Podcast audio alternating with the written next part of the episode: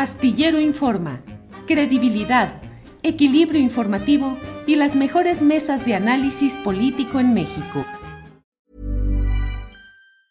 When you're ready to pop the question, the last thing you want to do is second guess the ring.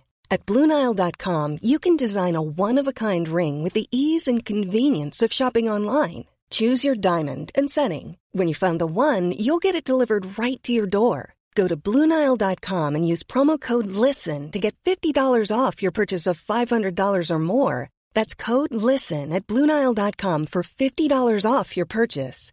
Bluenile.com code LISTEN. Ryan Reynolds here from Mint Mobile. With the price of just about everything going up during inflation, we thought we'd bring our prices down. So to help us, we brought in a reverse auctioneer, which is apparently a thing. Mint Mobile unlimited premium wireless. Ready to get 30, 30, bit to get 30, bit to get 20, 20, 20, bit to get 20, 20, bit to get 15, 15, 15, 15 just 15 bucks a month. So, Give it a try at mintmobile.com slash switch. $45 upfront for three months plus taxes and fees. Promo rate for new customers for limited time. Unlimited more than 40 gigabytes per month. Slows. Full terms at mintmobile.com. Astillero Informa, credibilidad, equilibrio informativo y las mejores mesas de análisis político en México. Saludo, como siempre, con gusto. Anabel, buenas tardes. ¿Qué tal, Julio? Buenas tardes, buenas tardes al auditorio. Gracias, Anabel.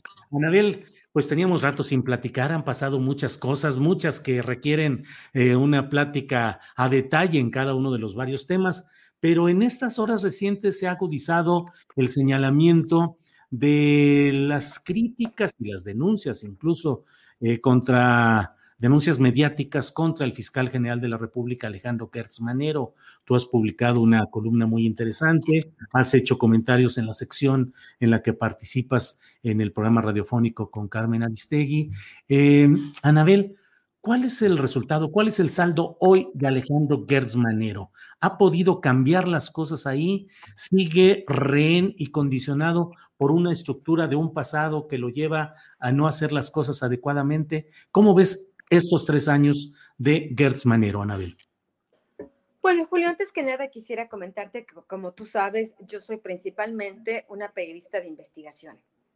Por ejemplo, en este momento me encuentro en California justamente haciendo estas investigaciones de quién es quién, ¿no? De que por qué, por qué sigue pasando en nuestro país lo que sigue pasando. Y tengo que ir a diversas partes de México y, y de, otras, de otros lugares del mundo para encontrar las respuestas. Digo esto, Julio, porque lo que voy a comentar sé que puede ser eh, pues eh, un, un, comentario duro, pero es un, un, un, comentario que está basado en una investigación que he estado realizando durante varios meses. Entonces, si tú me preguntas cuál es el saldo de la gestión del primer fiscal que se supone que debe ser independiente, de que tiene todas las condiciones legales para hacer un trabajo ejemplar, para cambiar la historia de impunidad en México, yo te diría que es un fiscal que ha fracasado. Y no ha fracasado solo porque le ponen piedritas en el camino.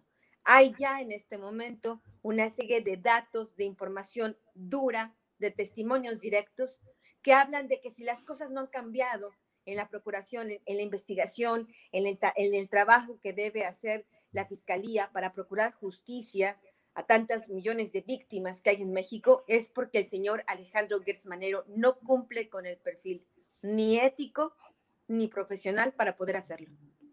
Ni ético ni profesional. Eh, no ha podido cambiar esa estructura heredada donde muchos de los intereses siguen mandando y dominando en averiguaciones no previas. En, no, no es querido. que no ha podido, no ha querido, Julio. Uh -huh. Tú recordarás, y si no me equivoco, y si me equivoco, corrígeme por favor, de que ya en este programa hemos platicado durante varias ocasiones cómo es posible que gente del equipo de Genaro García Luna, del equipo cercano, gente impresentable, que nunca aprobó sus exámenes de control de confianza, que tienen serias acusaciones de corrupción, que sus gestiones están plagadas de irregularidades. ¿Cómo es posible que el fiscal, que el nuevo fiscal nombrado por Andrés Manuel López Obrador y ratificado por el Senado de la República, porque si aquí nos ponemos a ver quiénes son responsables, pues hay una cadena de responsabilidades, ¿verdad? Porque el Senado está ahí ratificándolo, ¿no? Había una terna y el Senado lo eligió a él. Cuando, cuando finalmente se decide quién va a ser el fiscal para los próximos nueve años, cuando esto ocurre en el 2019. Bueno, entonces estamos hablando de que recordarás que yo te, te, decía, bueno, ¿por qué esta gente está ahí? ¿No? Qué, qué, qué extraño, porque no estaban. No es que el pobrecito Gertz Manero ahí se los encontró y pues ya ni modo. No, él los puso ahí. ¿Por qué estaban ahí? Ahí es una parte del hilo de investigación que he ido siguiendo ya por varios meses, Julio. Y lo que yo me encuentro de las posibles razones, de lo único que podría explicar por qué está ahí, son una serie de regalos, pues, pues no podría decir, dijéramos así, regalos, dádivas, prebendas, que Luis Cárdenas Palomino, cuando estaba en el máximo poder en la Secretaría de Seguridad Pública Federal, le mandaba al despacho que Gertz Manero ocupaba en la Universidad de las Américas cuando él era rector de esa universidad en la Ciudad de México, me estoy refiriendo a la Ciudad de las Américas, Ciudad de México, y cuando era, al mismo tiempo era diputado federal. En aquella época, extrañamente, Gertz Manero recibía estas dádivas, portafolios y relojes costosísimos periódicamente. Y después uno, uno, sabe, ahora investigado, con fuentes directas, testigos directos de los hechos, que cuando comienza la gestión de Gertz Manero, cuando ya el presidente lo nomina, cuando ya el Senado está a punto de ratificarlo, pues va el señor Luis Cárdenas Palomino con todos los señalamientos que ya había en ese momento, estamos hablando de 2019, con todos los señalamientos que había en su contra por narcotráfico, eran señalamientos públicos de tortura, del montaje de Florence Cassette, todo el mundo sabía, ya estaba la carta de la Barbie publicada, por supuesto, estaban mis libros, tantas otras informaciones. Bueno, va Cárdenas Palomino a visitar al señor Gersmanero y le recomienda a estos personajes indecibles, innombrables, impresentables, que Gersmanero coloca en la fiscalía. Es ahí donde uno se pregunta, bueno, esos portafolios esos relojes, pues produjeron un resultado. Que es la historia tradicional de lo que ha sucedido en las procuradurías de los estados y en las procuradurías a nivel nacional en nuestro país, los portafolios, el dinero que viene de actividades um, que algunos políticos prefieren no saber o no entender o no recordar de qué son, pero que les dan riqueza personal y la posibilidad, Anabel, dicen de hacer política, es decir, de invertir una parte en esos procesos políticos. Yo he Recordemos al auditorio que Luis Cárdenas Palomino hoy está encarcelado y que está acusado en Estados Unidos por eh, narcotráfico. O sea, cuando él llevaba, cuando él le mandaba esos relojes, ahí tocaban la puerta y se le entregaban con bolsitas, ¿no? Con bolsitas a veces de papel de estraza. Y ahí adentro venían las cajas de los Rolex, de los Cartier, de los colores costosísimos que venían, que, el propio Cárdenas Palomino mandaba a comprar a Nueva York. Y la persona viajaba con toda esta cantidad grandísima de relojes, llegaban a la Ciudad de México sin pasar aduana, y después Cárdenas Palomino iba repartiendo estas dádivas ¿no? Por llamarlo de alguna manera, digo, no, de, decirlo de manera más, eh, más objetiva posible, ¿no? Porque no sabemos con esas dádivas si se convirtieron en sobornos, se convierten en sobornos cuando tú das una dádiva y obtienes un beneficio. Aquí en el caso de Gertz Manero, bueno, él dio esas dádivas y ha obtenido muchísimos beneficios, porque estamos hablando de que no solo pudo colocar a su gente dentro de la fiscalía, sino que yo hace pocos, pocos, pocos días, ahí en la revista MX, he publicado un reportaje donde Luis Cárdenas Palomino es propietario de más de 12 inmuebles lujosísimos, la gran mayoría allá en Nuevo Polanco, otra finca grandísima en Malinalco eh, y, y, Estado de México. Y bueno, que hasta el día de hoy, hasta el día de hoy, el señor Cárdenas Palomino, aunque está en la cárcel, sigue disfrutando de estos bienes y de todo el dinero mensual que le genera las rentas realmente jugosas que obtiene por estos bienes.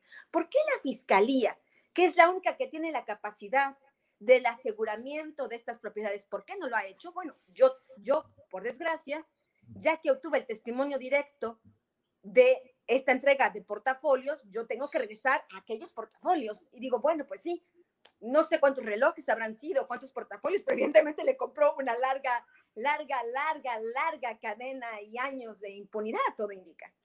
Claro, Anabel, eh, esa, esa compra masiva de relojes de lujo, esa entrega de portafolios, llegó a Alejandro Gersmanero, pero a otros personajes también de quienes hoy están en el escaparate de gobiernos. De gobiernos, de partidos políticos, de magistrados, una de forma. congresistas. Es ahí porque uno se pregunta por qué las cosas no cambian, Julio. Claro. Porque hay una razón de corrupción endémica, donde estamos hablando, si, si, uno se pone a pensar, Julio, yo te invito, eh, y ahora que estoy haciendo estas investigaciones ya mucho más a fondo, ya, ya, ya mucho más enfocadas a Gersmanero, tratando de encontrar respuestas de por qué tanta impunidad en México, ¿no? ¿Por qué hacen, se hacen estos arreglos con los Soya, ¿no? ¿Por qué el señor de Altos Hornos puede salir en un vehículo súper lujosísimo y decir chao a todos los periodistas que se quedaron con un palmo de narices sorprendidos de cómo tú saqueaste a Pemex a través de esta operación ilegal que hizo Altos Hornos de México y el señor sale elegantemente en una super camioneta del, del, de la cárcel? Uno se pregunta, ¿por qué pasan estas cosas, no? Que son cosas realmente inauditas. Y es ahí cuando uno tiene que investigar las razones, Julio, y en eso me claro. encuentro y buscando estas razones, pues es ahí donde veo pues que, que, que, que, que el señor Gertzmanero no está haciendo una buena tarea ahí. ¿Podemos tener más nombres de receptores de esos relojes de lujo y portafolios, Anabel? No, Julio, en este momento no, porque eh, mi intención no es tratar de sabotear otras investigaciones que podían estarse dando.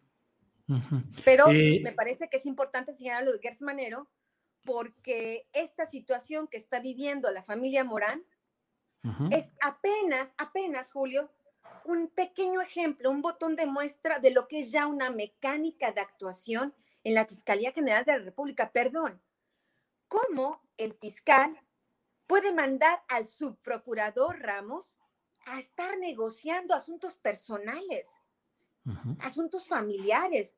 Están las denuncias que ha presentado públicas la familia Morán y el, y el procurador, que el señor Ram, el subprocurador Ramos no han dicho, no, no, a mí no me han mandado. Eso es un claro conflicto de interés. Tú no puedes tener a su procurador haciendo negociaciones personales para ti. Imagínate quién le va a decir al subprocurador que no. Claro. ¿Quién le va Anabel, a decir que no para arreglar sus asuntos personales de, de, del señor Gertz y los no personales y los que tienen que ver con el interés público y asuntos muy importantes que se están dirimiendo en materia de justicia en México. Anabel escandalizó mucho el caso del fiscal general del estado de Nayarit, Edgar Beitia, apodado El Diablo, porque él utilizaba todo el aparato de la fiscalía para hacerse de propiedades, para presionar, para intimidar, para encarcelar. ¿Te recuerda? ¿Es el, la misma escuela o en un caso parecido el de Gers Manero? ¿Sería el diablo, pero a nivel federal? No, no me corresponde a mí ponerle calificativos. Yo creo que los hechos hablan por sí mismos. No, no, no importan los calificativos. Los calificativos sobran cuando uno ve el, el, escándalo, que, lo escandalosa que está la situación en la fiscalía. Recordemos quién es Gers Manero. Gers Manero, igual que Bartlett y para que te enteres del próximo noticiero, suscríbete y dale follow en Apple, Spotify, Amazon Music, Google o donde sea que escuches podcast. Te invitamos a visitar nuestra página julioastillero.com.